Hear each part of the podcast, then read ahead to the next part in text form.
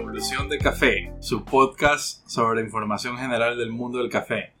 Eh, soy su host Mario Drobo, soy un profesional de café de especialidad, fundador de mi escuela de café. Y hoy en este episodio extra especial, porque es nuestra primera invitada estrella, la nutrióloga Marcela Chao. Trabaja en un hospital de especialidades dando soporte nutricional a pacientes de cuidados intensivos pero sobre todas las cosas es fan del café y coincidentemente también eh, fue hasta hace poco ex estudiante de la escuela. Entonces Marcela nos ayudará a conocer las propiedades nutricionales y desmentir bastantes mitos que a veces escuchamos en el mundo del café. Así que Marcela, preséntate, cuéntanos un poquito. Hola, ¿cómo están? Bueno, primero gracias por la invitación. Bueno, ya dijeron un poquito de, de mi vida. Yo soy nutricionista, nutrióloga. Trabajo en un hospital de especialidades aquí en Guayaquil y bueno, doy un poco de, nutrición a pacientes que se encuentran en estado crítico. Trato de, ver cómo pueden recuperarse también por esta parte. Y como ya dijeron, fan número uno del cafecito, fan del espresso, del americano. Y este también fui estudiante de aquí. Así que hoy vamos a hablar muchas cosas, específicamente de muchos mitos que hay acerca del café, porque generalmente que se dice no es la realidad.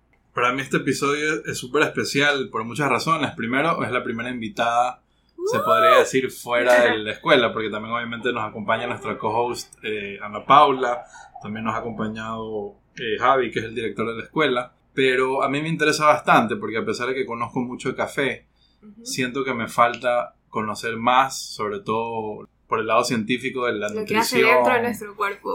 Eh, Más que eso, también romper los mitos, porque a veces sí, yo sé que el café no es súper así, no es malo, pero a veces no sé cómo responder cuando me topo con un profesional o alguien que sabe más. Claro. Porque la típica siempre dice, Mario, fui a mi nutricionista y me dijo que deje de tomar café. Sí, son preguntas comunes, en todas las consultas hay eso. Sí, entonces como que sí quiero romper esos mitos, porque sobre todo eh, el café creo que tiene muchas propiedades buenas que a veces desconocemos también, ¿no? Entonces bueno, podemos empezar, vamos entrando al tema. Entonces primero, lo primero que te quería preguntar, Marcela, es ¿Qué es el café de manera nutricional? Ya, muchas veces este, pensamos que el café netamente es agua, cafeína y bueno, lo que, los que usan azúcar con un poquito de azúcar, ¿verdad?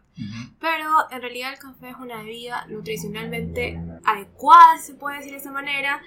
Hay que tener y conocimiento de que el café eh, proviene de una fruta, de una planta, Así que como cualquier jugo de fruta que tiene sus vitaminas, sus minerales, sus antioxidantes, el café también tiene estas propiedades. Es una metilsantina y tiene cafeína, claramente, y aparte tiene otros fitoquímicos que, bueno, estas palabras quizás no son muy conocidas, pero son propiedades que tiene el café para hacer mejor cosas en nuestro cuerpo. Entonces estos fitoquímicos que tienen son fenoles, eh, melanoidinas, electrolitos, vitaminas, como cualquier jugo de fruta que podemos ingerir. Y eso va a ejercer un poder más que nada antioxidante y antiinflamatorio en nuestro cuerpo.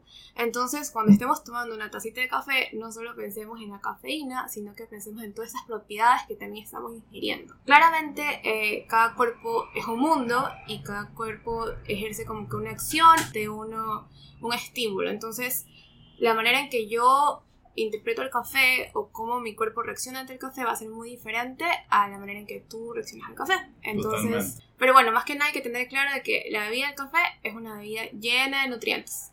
Eh, así que no hay que dejarle un mito de que no estás tomando nada o que la típica que a veces las mamás dicen como que ¿para qué tomas café si no te ayuda en nada? Claro. Pero de fondo tiene muchas propiedades buenas para nuestro cuerpo. Totalmente, o sea, yo, yo he escuchado bastante el término, ah, el café es antioxidante o que te ayuda, eh, obviamente tiene el efecto de la cafeína, ¿no? Que nos hace como energía, aunque escuché que en verdad no te da energía, sino más bien eh, creo que la cafeína inhibe ciertas acciones del cuerpo, entonces eso hace un efecto de, ¿cómo, es eso? Cuéntanos un poco, ¿cómo funciona la cafeína en el cuerpo? la cafeína... Eh, cuando ingresa a nuestro cuerpo es muy parecido a una enzima que tenemos. Entonces, ¿qué hace? Como que engaña al cuerpo y se coloca en el receptor de esta enzima. Entonces, lo que va a hacer es que como no va a actuar eso en nuestro cuerpo, hace que aumente el estado de alerta. Entonces, eh, no es que nos, nos, da mucha energía, sino que simplemente como que bloquea este transportador que tenemos y al acumularse las otras cosas que no se está utilizando, nos va a dar como que mucha más excitación al sistema nervioso central. Entonces, ajá, netamente es como que engaña al cuerpo. Como coinciden, tienen la misma forma química, esta, la cafeína se puede como que poner en el transportador de esta enzima que tenemos. Y entonces nos va a estimular nuestro sistema nervioso. Buenísimo. Claro, por eso es una de las razones principales por la cual la gente disfruta el café, ¿no? Se lo consume tanto en el día a día. Pero hay que tener en cuenta de que, como ya hablamos, mucho depende de la reacción de nuestro cuerpo. Entonces hay estudios en donde se ve que depende de un gen que nos hace más eh, propicios a este tipo de reacción.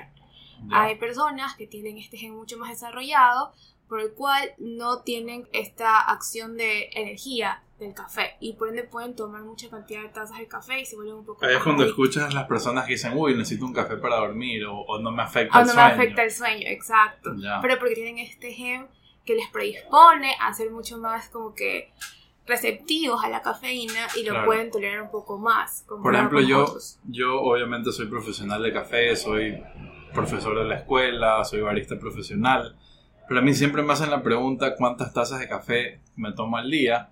Y la gente se sorprende cuando yo les digo que me tomo dos o tres. Y en casos extremos, así ya como que cuatro o cinco, casi en un día de trabajo heavy. Y de trabajo literal de catar, no es que por la energía de la cafeína. Pero se sorprenden porque la gente piensa que yo tomo 100, 100, 100 tazas de café al día. Pero no, yo también soy no, no tomo mucho, pero hay gente que toma bastante. Claro, hay personas que, por ejemplo, por turnos nocturnos o cosas así, tratan de, establecer como que este hábito de tomar muchas más tazas de café. Y igual no les pasa el que... Bastantes estudiantes que vienen al curso son doctores o abogados. Así es, ajá. Los doctores toman mucho. Yo como unos cuatro al día. Pero tampoco ejerce ese poder en mí de, tener sueño y eso. No, y, y yo he tenido estudiantes que me dicen que se toman 10, 15, 20, este escuchado hasta 20 tazas de café al día. 20 tazas de café al día, wow, pero sí.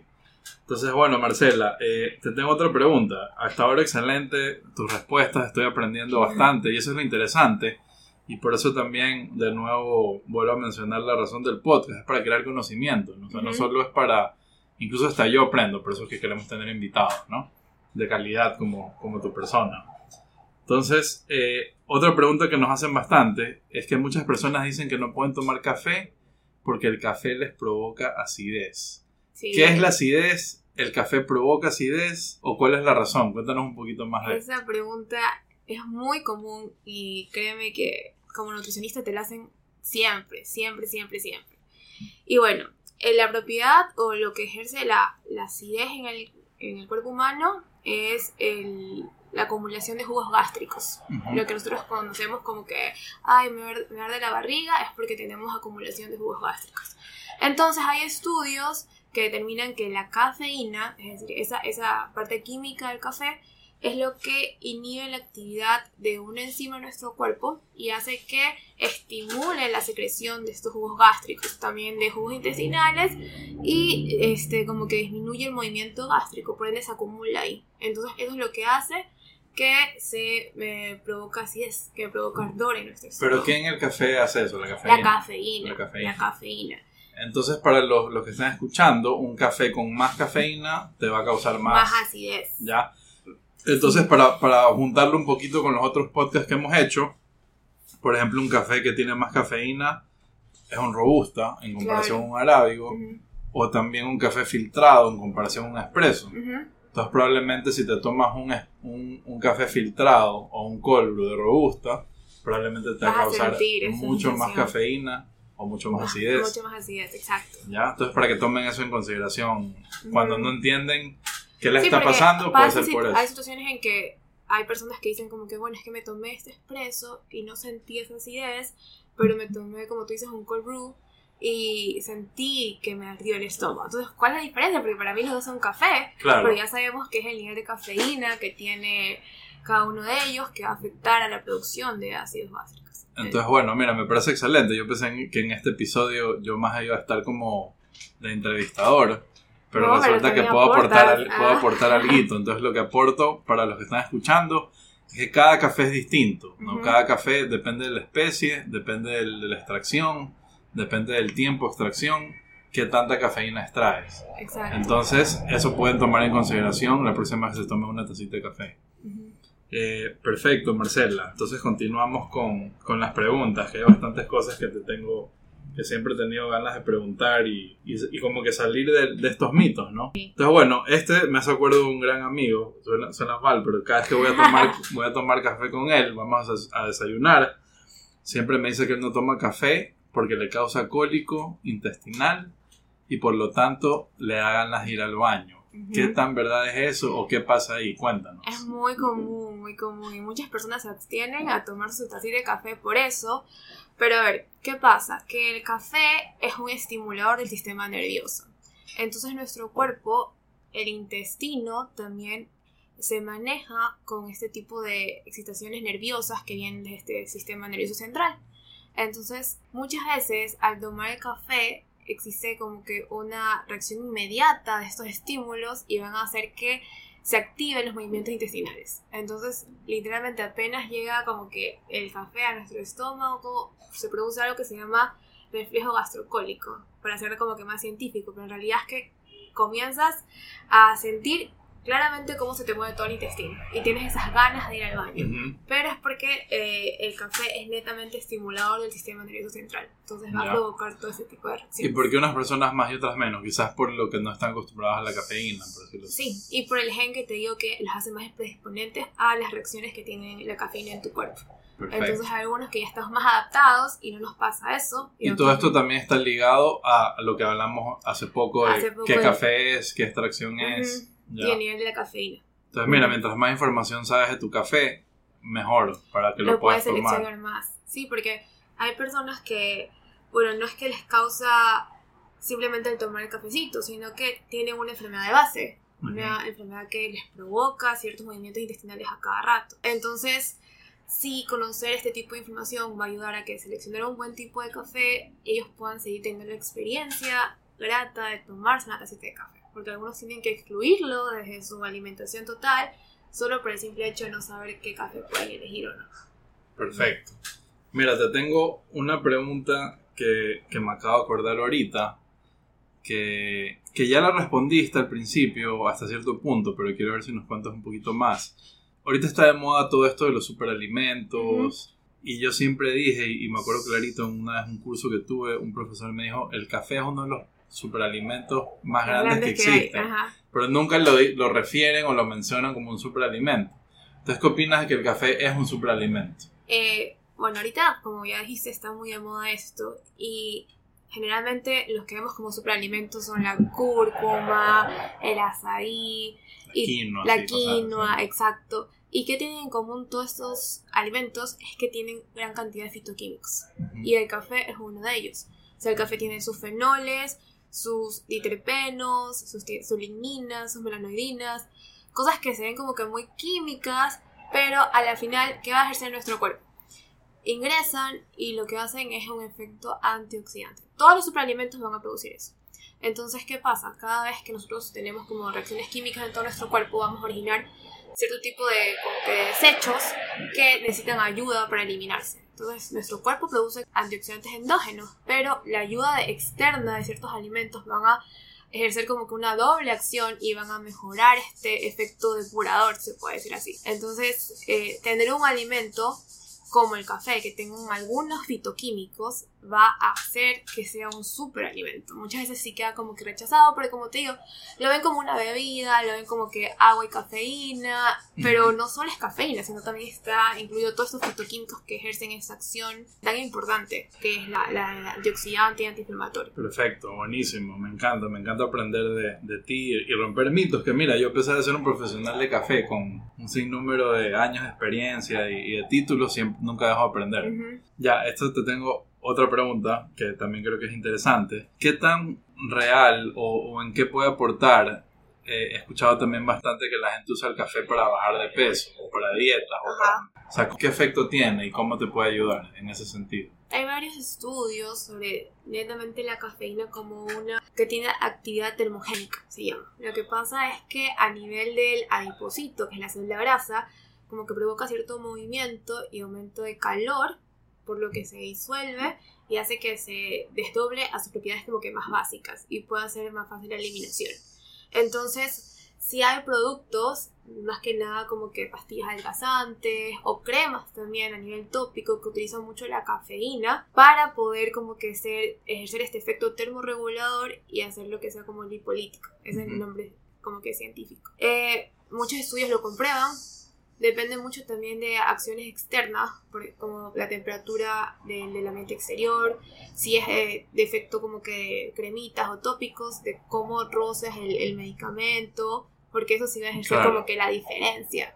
No, iba a ser un chiste que obviamente también la dieta del ejercicio, porque yo tomo café y no estoy, no estoy flaco. Ay, no, pero sí, todo, todo depende de, otros factores. Es, todo una... Pero bueno, ayuda. ayuda. Porque no solo... Puede ser un aliado. Sí, aparte no solo es por el, efecto que ejerce en la célula grasa, sino también... Porque si solo dependiera del café, yo fuera... Fit, total. fit, Mario Fit me llamaría en vez de Barista Mario. Así es. sino que también como estimula otras partes de nuestro cuerpo, sí aumenta un poco eh, el metabolismo de nuestro cuerpo. Pero para aumentarlo se necesita mucha cantidad de, cafeína este, ingerida. Pero sí hay estudios y se comprueba que después de a una cantidad, creo que es mayor de 200 miligramos de cafeína, ejerce un incremento de tu gasto metabólico. Entonces sí te va a bajar de peso. Solo que hay que consumir mucha cantidad. Claro. Y bueno, también ahorita está un poco de moda y, y justamente coincidentemente una amiga que hace jiu-jitsu, que vino hoy día, se llevó un six-pack de cold Entonces ella también lo utiliza como pre-workout.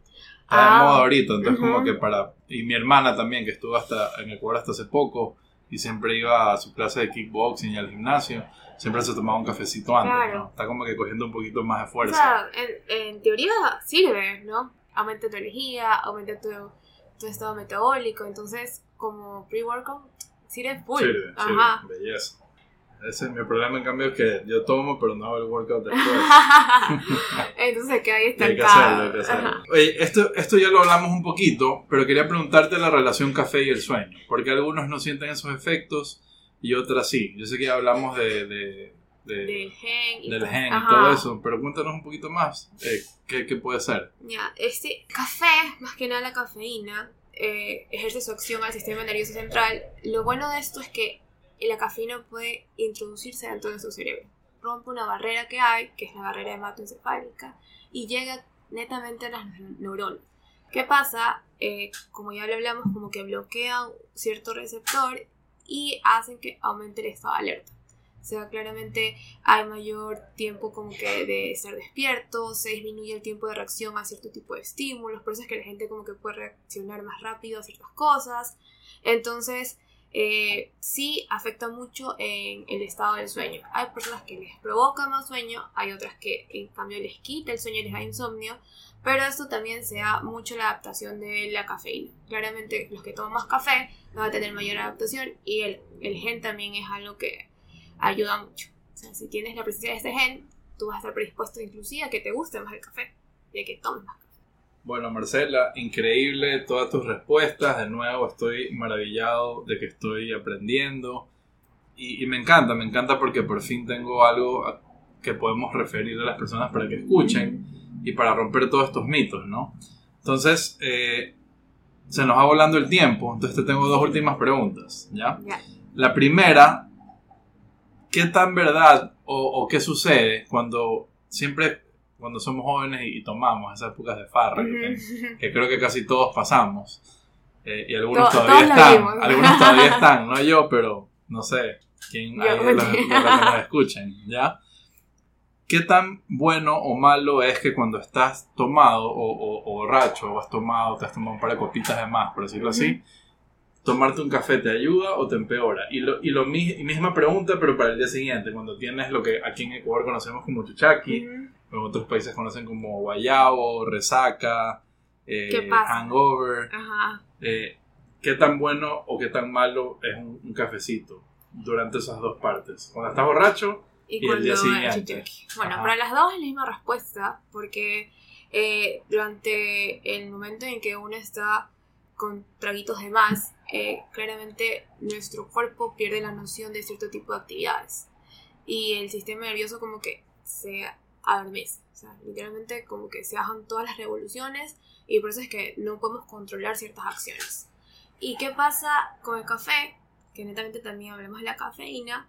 El mayor consumo de cafeína va a hacer que nosotros podamos controlar más esos movimientos. Se vuelve más reactivo el cuerpo y eh, comienza a estar mucho más alerta. Entonces, en esa parte, cuando estemos como que con traguitos de más, sí nos va a ayudar y una vida con más cafeína.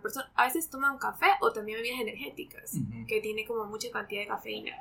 Entonces nos va a ayudar a, a, mantenernos como que activos y alertas. Y en el chuchaki, lo que pasa el siguiente día es que todos hemos experimentado que estamos como que las revoluciones pero abajo. O sea, no te puedes ni mover, ni levantarte de la cama, y solo quieres estar acostado y todo eso. Entonces, la cafeína también te ayuda a estar despierto. Entonces, es eso, ese mecanismo de acción. O sea, es parecido al, al, también cuando estás tomando. Ah, exacto. Pero ahí tengo una observación. He escuchado que la cafeína también como que... No sé exactamente por qué, pero como que te deshidrata. Es que es diurético. Entonces, en el chichaki o en el guayabo o resaca, probablemente tiene su positivo por la cafeína, pero su negativo por, por, la deshidratación. Por la deshidratación. Que también, o sea, uniéndose con el alcohol. Entonces la fórmula secreta, cafeína con bastantes líquidos. Así es. Pero líquidos que no sean café. No, con Aparte todo lo que sea líquidos con electrolitos para poder establecerte, porque es la única manera para poder despertarte en, la, Perfecto. el chichaque. Perfecto, buenísimo. Entonces, Marcela, te tengo la última pregunta, que esta para mí es quizás la más importante. Eh, incluso, antes de hacerte la pregunta, te voy a contar un poquito algo que pasó hace menos de dos años en California y fue un shock en el mundo del café. En California, que es un estado que, siempre está, por decirlo así, en la, vanguardia, están así en todo lo que son leyes.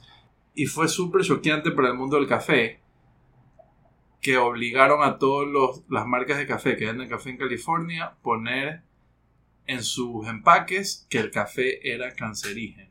¡Wow! Ya, Ojo, que todo esto después de un mes de mucho, muchos reclamos y estudios, no, estudios ya hay, eh, se revirtió esta ley. No sé cómo llegaron a eso, pero, pero pasó. No me acuerdo si en 2018 o 2019, fue algo real que pasó. Entonces ahí va mi pregunta. ¿Qué tan verdad es que el café es cancerígeno y, que está ligado a enfermedades para, para mal? y qué tan bueno es el café. Por ejemplo, también he escuchado que en ciertos casos o en ciertos estudios ayuda con lo que es el Parkinson, con lo que es el Alzheimer. Eh, entonces quiero verle el lado bueno y el lado malo. Cuéntanos tú tu opinión. bueno, no sabía lo de los ángeles, pero la verdad es que hay muchos estudios en el que se comprueba, o sea, no hay una resolución definitiva sobre la asociación entre el consumo de café, específicamente la cafeína, con el desarrollo de enfermedades cancerígenas. Pero últimamente sí hay estudios fuertes en los que indican una relación inversa entre el consumo de café y el desarrollo de ciertos cánceres. Es decir, que mientras más consumo hay menos eh, impacto de este desarrollo de cáncer en el endometrio y cáncer a nivel de hígado. Entonces sí queda como que ¿cómo así pusieron que era cancerígeno y no? Lo que se me viene a la mente es que puede ser que eh, hayan pensado que en el momento del tostado se produce una reacción que es la reacción de Maillard. yo le digo Maillard, pero claro, es Maillard. Que produce cierto tipo de melanoidinas que son eh, como que pigmentadas, son cosas pigmentadas, que mientras más hay, hay una asociación grande con el desarrollo de cáncer. Por ejemplo, esto no solo se desarrolla en el café, sino también, por ejemplo, en las carnes cuando son eh, al asado, cosas así. El pan tostado. El pan tostado. Las papas fritas. Exacto. Por eso mucha gente como que dice no te comas lo negrito, porque eso es lo que se va a producir. Entonces por ahí yo le puedo ver quizás una cierta relación, pero si tú tomas un café de especialidad bien tostado, no te va a pasar nada. Momento publicitario. Obvio. Ya. Porque, buen café. Así es. Un café que al simplemente probarlo ya sabes que está con un tostado muy fuerte. Mira, excelente observación. Eh, yo justamente en la maestría, uno, de, los, de, las clases que más me gustó fue cuando hablamos de este tema. Sí, justamente el, el, lo que se le asocia al cáncer, por decirlo así, al café, no es por el café, es por el tueste. Es por el proceso. Sobre todo por el tueste bien oscuro. Porque, como dice Marcela, se, se produce la, la, reacción Maillard, que eh, hasta cierto punto es la caramelización. Y eso causa, en, en, casos extremos, cuando ya te pasas de eso, causa altos niveles de... ¿De qué era? Eh, de melanoidinas. De melanoidinas, ¿ya? Entonces esa es la razón por la cual posiblemente, y es más, esa creo que fue la razón por la cual se lo... Pero como dice Marcela, un buen café, tostado claro. De manera correcta. Que, no tiene, que está bien procesado, que, tiene buenas propiedades, que ha sido bien tostado, bien manipulado. No, no tiene, nada, más tiene cosas positivas. Exacto, o sea, si hay estudios que, que ven el la buena relación entre el consumo y la disminución de ciertos tipos de cáncer. Es más, ahí voy a tocar un tema muy rápidamente, que, que me acuerdo de la maestría ahorita, me había olvidado totalmente de este día en la maestría de café que hice. Pero eh, la profesora nos puso una tabla que salía que el café produce mucho menos mela... melanoidinas. melanoidinas que las papas fritas, que el pan tostado, que la carne. El problema es que no hay un lobbying por, la por parte de los cafetaleros para pelear por el café. Cosa que sí hay para las papas fritas, para las carnes. Es que, ¿qué pasa? Que son industrias mucho más grandes. Tú, tú la asocias con el color negro, o sea, la relación de Mengele. Y claramente el café es una bebida oscura. Así sea un tostado más claro. Claro. Entonces, siempre va a haber esta relación como que directa, de que asumen de que va a ser como que cancerígena, pero no debe ser así. ¿Sabes que te había, te había mentido? No, mentira, ahorita me acabo de acordar. Entonces, para, para, para terminar el punto, cuéntanos un poquito qué, qué estudios hay o, qué tan verdad es que el, cáncer tiene el cáncer. El café tiene buenas propiedades para lo que es, por ejemplo, Parkinson o, Alzheimer. Eh, sí, en Parkinson hay muchos estudios y ya últimamente, 2020, 2021, se han sacado algunos en donde se ve fuerte relación de la disminución del riesgo de desarrollo de Parkinson. ¿Y por qué? Porque ya le hemos hablado de que la cafeína ayuda a controlar un poco más los movimientos. O sea, literalmente se mete a tu neurona y como es excitatoria, ayuda a controlar más estos movimientos finos que se desarrollan en el Parkinson, porque ellos no pueden controlar su sistema nervioso. Entonces, eh, por ahí sí va como con una fuerte relación positiva en Alzheimer hay muchos estudios, pero no hay nada concluyente. Entonces todavía la, comunidad científica no se atreve a decir, bueno, sí hay una relación entre mayor consumo de café menos Alzheimer. Y en cierto tipo de enfermedades, como enfermedades cardiovasculares, que sí hay mucho comentario, porque eh, si hay gente que dice, bueno, no tomo cafecito porque yo soy hipertensa, no tomo cafecito porque a mí me va a dar taquicardia. Entonces, ¿qué pasa con eso? Ya comunidades eh, de a nivel cardiológico, han habido muchas investigaciones. Más que nada, por ejemplo, eh, para el tratamiento, estas enfermedades se usa una dieta que se llama dieta mediterránea. Y la dieta mediterránea se usa mucho café. Entonces, como no hay una asociación directa ahí. Y se ha visto, últimamente justo salió el último estudio, así, en febrero de 2021, eh, eh, sobre la asociación del consumo de cafeína y la disminución de insuficiencia cardíaca.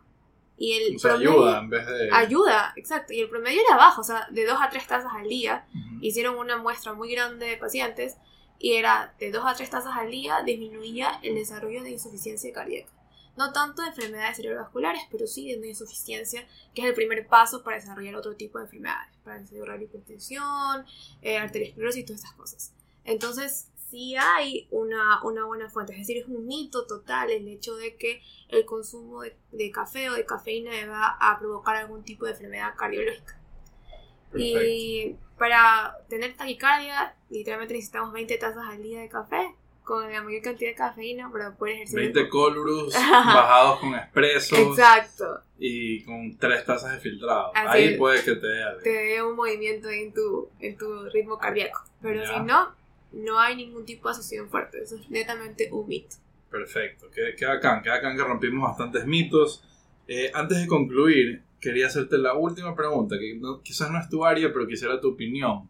Y ahorita me la acuerdo porque mucha gente me lo hizo el año pasado, que tenía, tuve amigas que, que estaban embarazadas. Eh, y les mandaron a disminuir el café. En ese caso, creo que una amiga que también era nutricionista y estaba embarazada, sí me explicó la razón por la cual, no recuerdo cuál era, pero creo que en esos casos sí tienes que bajarle un poquito. Sí, sí, sí. Cuéntanos. Eh, a ver, bueno, durante el embarazo todo nuestro metabolismo cambia, el de las mujeres. Entonces, eh, lo que pasa es que la cafeína en el cuerpo normal, sin ningún estado de gestación, dura entre 2 a 4 horas en nuestra sangre. Durante el periodo de gestación, el tiempo de la cafeína en la sangre se alarga hasta unas 15 a 20 horas. Por ende, eh, va a haber mayor efecto en nuestro cuerpo. Ahora, al estar con un bebé dentro, el paso del torrente sanguíneo hacia el bebé es directo. No hay algún tipo de como que barrera que diga, bueno, no va a pasar la cafeína hacia el bebé. Y como se queda más tiempo, en nuestro cuerpo pasa más cafeína al bebé. Entonces hay estudios en que, en que se desarrolla y se ve que la cafeína es altamente abortiva, más que nada en los primeros tres meses de gestación. Y también de desarrollo de cierto tipo de, como que, de anomalías en el feto. Entonces, sí es recomendable la disminución del consumo. En un estudio que leí se vio que había una disminución del consumo, pero netamente, ¿por qué? Porque esas mujeres en los tres primeros meses desarrollan ciertos síntomas como náuseas y vómitos en que no consumen nada, o sea, ni el agua. Entonces, claramente también excluyen el café de la dieta y no hay ninguna, como que no se ve el efecto del, del café en estos tres meses. Pero las mujeres que no desarrollan esto y se siguen consumiendo, sí ha habido una alta incidencia de abortos en los tres primeros meses. Entonces, y ya luego cuando después del primer trimestre se puede como que asociar como que un consumo menor, se ha visto y no hay ningún daño, pero sí mejor se recomienda el no consumo de, café durante la gestación.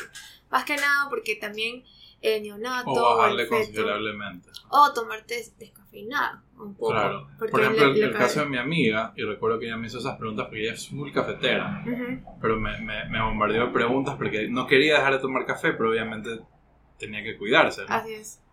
Y, y, me acuerdo que justamente solo por conversar y romper mitos, como por ejemplo me decía, oye, ¿cuál es el café que menos cafeína tiene? Yo le dije, el espresso. El espresso es un café arábigo. Y dije, uy, no sabía. Yo tomaba eh, un filtrado, un filtrado de, de, cualquiera. A veces tomaba con robusto y ni me daba cuenta. Pero ahí como que eso le permitió que, que ella pueda disfrutar su tacita de café. Así es. Eh, obviamente con mucho cuidado. Entonces, bueno, Marcela, creo que hemos eh, rompido, roto bastantes mitos, hemos conversado, hemos aprendido. Eh, entonces, yo creo que lamentablemente ya se nos acabó el tiempo.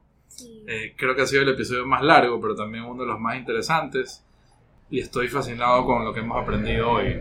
De todos modos, disclaimer, más allá de que, de que Marcela es profesional, de todos modos siempre recomendamos que consulten con, con su médico o, o, con, su nutricionista. Con su nutricionista. de todos modos no digan, uy, me tomé 100 tazas de café porque Marcela y Mario me dijeron que podía tomar. Me dijeron que podía tomar, ¿no? O sea, como, Marcela mismo dijo al principio, cada persona reacciona distinto al café. Eh, por ejemplo, yo tengo una amiga que es alérgica a la canela. Si le das un poquito de canela se puede morir. Entonces, puede que haya alguien que el café no sea para ellos. Exacto. ¿Ya? Entonces siempre con, con mucho cuidado y, y obviamente consulten a, los profesionales. Entonces Marcela, con eso me quiero despedir. Eh, algunas palabras de, de, despedida. Sí, bueno, igual recordar que el café es una bebida nutricionalmente adecuada, que tenemos muchos componentes dentro de, de esa bebida maravillosa, más que nada antioxidantes y de ver los beneficios, no solo los mitos que tiene, porque ya hemos desmentido algunos. Así que Aparte me quedé como que de largo con algunas cosas que también se dan, pero este bueno. Está tan interesante que puede que hagamos un segundo un episodio. segundo episodio en la, segunda temporada. con ya las preguntas de, lo, de los oyentes. Con las otras cosas que yo investigando me di cuenta que había muchos más beneficios de lo que generalmente uno, uno, piensa. uno piensa. Exacto. Así que tranquilos, pueden tomar su tacita de café diaria y no habrá ningún problema. Perfecto, sobre todo si es no tan quemado y de especialidad. Exacto. ¿ya? Y bueno, yo también eh, quiero decir que siento que todavía, a pesar de que hay mucha información, falta bastante investigación. Entonces ahí, ahí, está de nuevo la palabra que me encanta, que siempre la menciono en mis cursos, en el podcast, la palabra oportunidad, ¿no? Oportunidad de que hay, alguien haga una maestría en café, que alguien estudie, que sea barista, que emprenda, que investigue, eh, que haga una tesis, un doctorado. Entonces la información es lo que más falta. 15 horas. Ahora sí, oficialmente es un episodio. eh, gracias al sonido de Anita. Y, y bueno, entonces muchas gracias Marcela por, por aceptar la invitación. Espero que Gracias a vuelvas al podcast. Definitivamente vas a volver a la escuela. eh, Sí. siem- eh, siempre estás bienvenida. Y bueno, entonces muchas gracias a los oyentes. eh, les pido que nos sigan en redes sociales. Eh, las redes sociales son arroba revolución de café, guion bajo, arroba barista Mario, ese, arroba mi escuela de café, Marcela, la tuya. Tengo arroba Nutriusi, que es mi como cuenta como que profesional. Así que pueden ir y seguirla. Perfecto, buenísimo. Igual ahí todo eso le vamos a poner los links para, para que lleguen a las cuentas. Entonces, eh, un gusto y recuerden que el mejor café es el que más te gusta.